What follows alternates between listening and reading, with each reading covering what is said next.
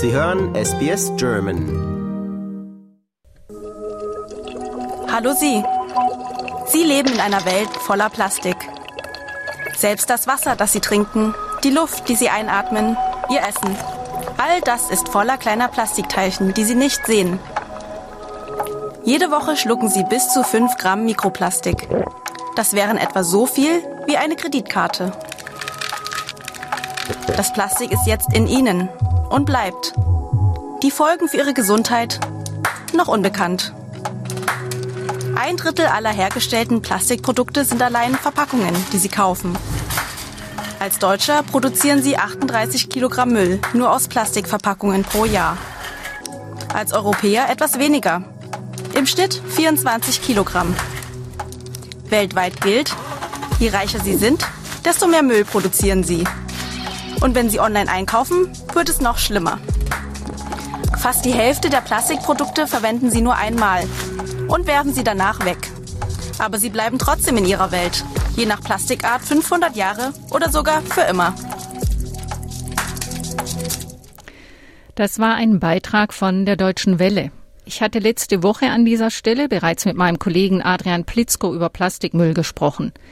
Wir wollen dieses Gespräch jetzt weiterführen und vor allem auch Alternativen aufzeigen, wie wir Plastikmüll reduzieren können. Hallo Adrian. Hallo Julia.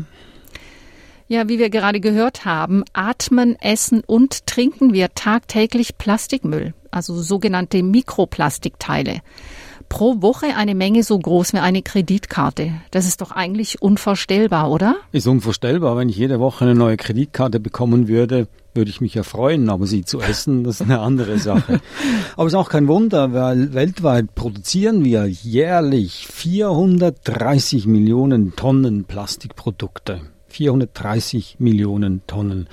Und bis zum Jahr 2060, also in den nächsten, was ist das, 35 Jahren, könnte das dreimal so viel sein. Also kein Wunder, dass wir so viel schlucken, atmen und, und, äh, und essen.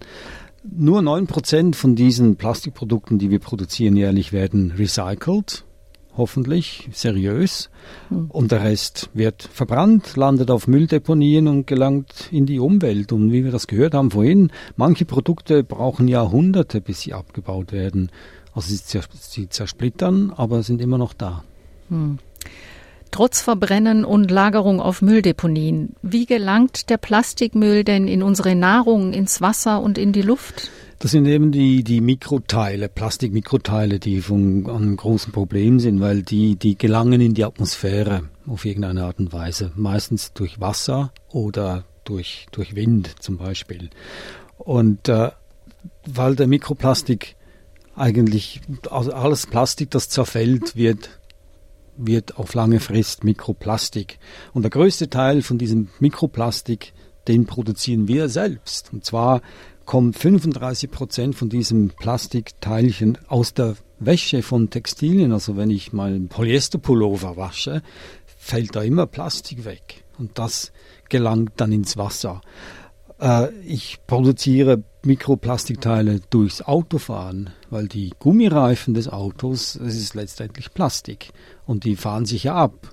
Das fragt man sich gar nicht. Hm. Wohin geht das? Ja, ins Abwasser natürlich ins Abwasser. Und das alles dann nach und nach gelangt dann ins Meer, in die Weltmeere. Und dort werden sie dann von Fischen, von Schalentieren aufgenommen. Und wir wiederum essen dann die Fische und diese Schalentiere. Und es gab Untersuchungen, dass die Mikroplastikteile, die sind quasi schon überall. Und die höchste Konzentration an Mikroplastik unter den Früchten hat man in den Äpfeln gefunden. Hm. Und den höchsten Anteil an Mikroplastik unter dem, unter dem Gemüse hat man in den Karotten gefunden. Hm.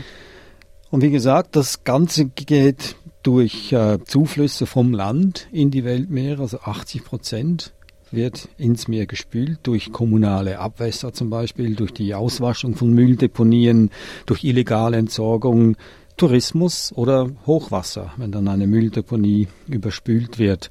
Und 20 Prozent von diesem Müll gelangt ins Meer direkt durch die Schifffahrt und die Fischerei. Mhm. Das sind zum Beispiel die Fischnetze. Mhm.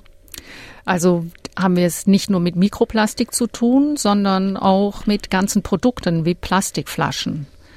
Oder Tüten, die im Meer treiben. Und die stellen eine Gefahr für die Umwelt dar. Ja, das auch. Alles stellt eine Gefahr für die Umwelt mhm. dar.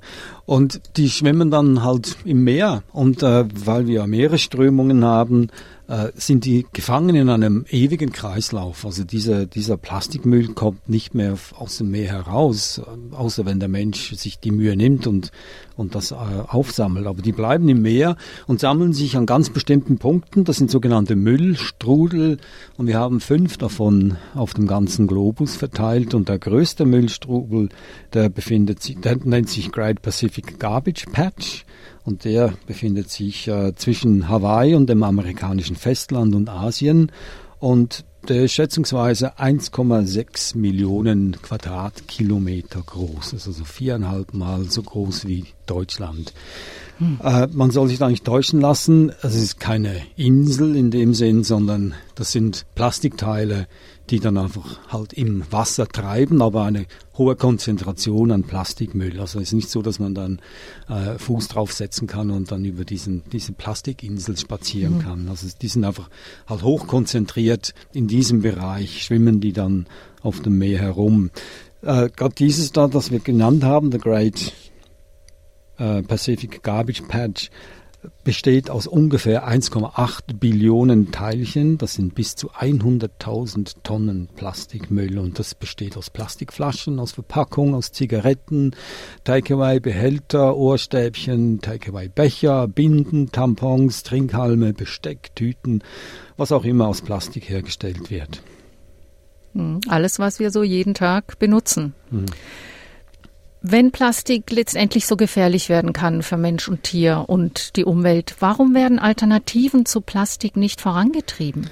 Weil Plastik einfach nicht mehr wegzudenken ist. Plastik ist praktisch, ist billig und auch hygienisch natürlich. Man kann hygienisch verpacken damit. Und äh, das lässt sich dann einfach nicht mehr wegdenken.